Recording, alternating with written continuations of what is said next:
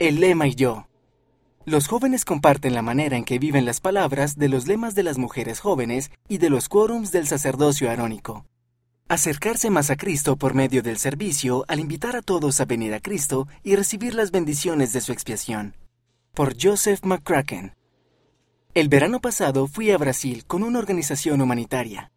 El objetivo principal era construir un salón de clases para una comunidad necesitada. Durante dos semanas di todo de mí. Cerní arena, mezclé cemento y coloqué ladrillos para construir las paredes del salón de clases.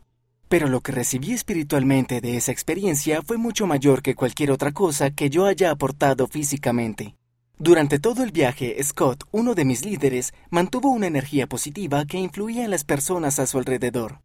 Scott hablaba constantemente con las personas en nuestro lugar de trabajo y en la calle acerca de Jesucristo, y las invitó a la iglesia cada vez que se le presentó la oportunidad. A Scott le encantaba compartir el Evangelio por medio de sus palabras y acciones. Un día me invitaron a dar un discurso en la reunión sacramental de un barrio local en cuanto al sacrificio. Al principio estaba indeciso, porque nunca había hablado fuera de mi propio barrio, pero dije que sí, y me alegra haberlo hecho.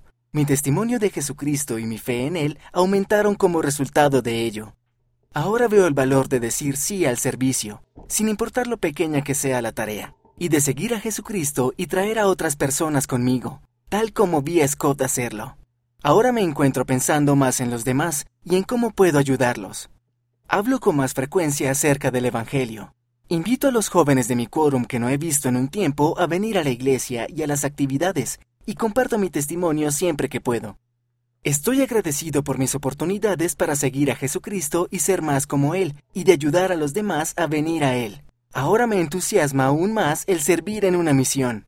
Me encanta cómo me siento cuando doy todo de mí para servir a los demás, que es lo que Cristo hace por nosotros.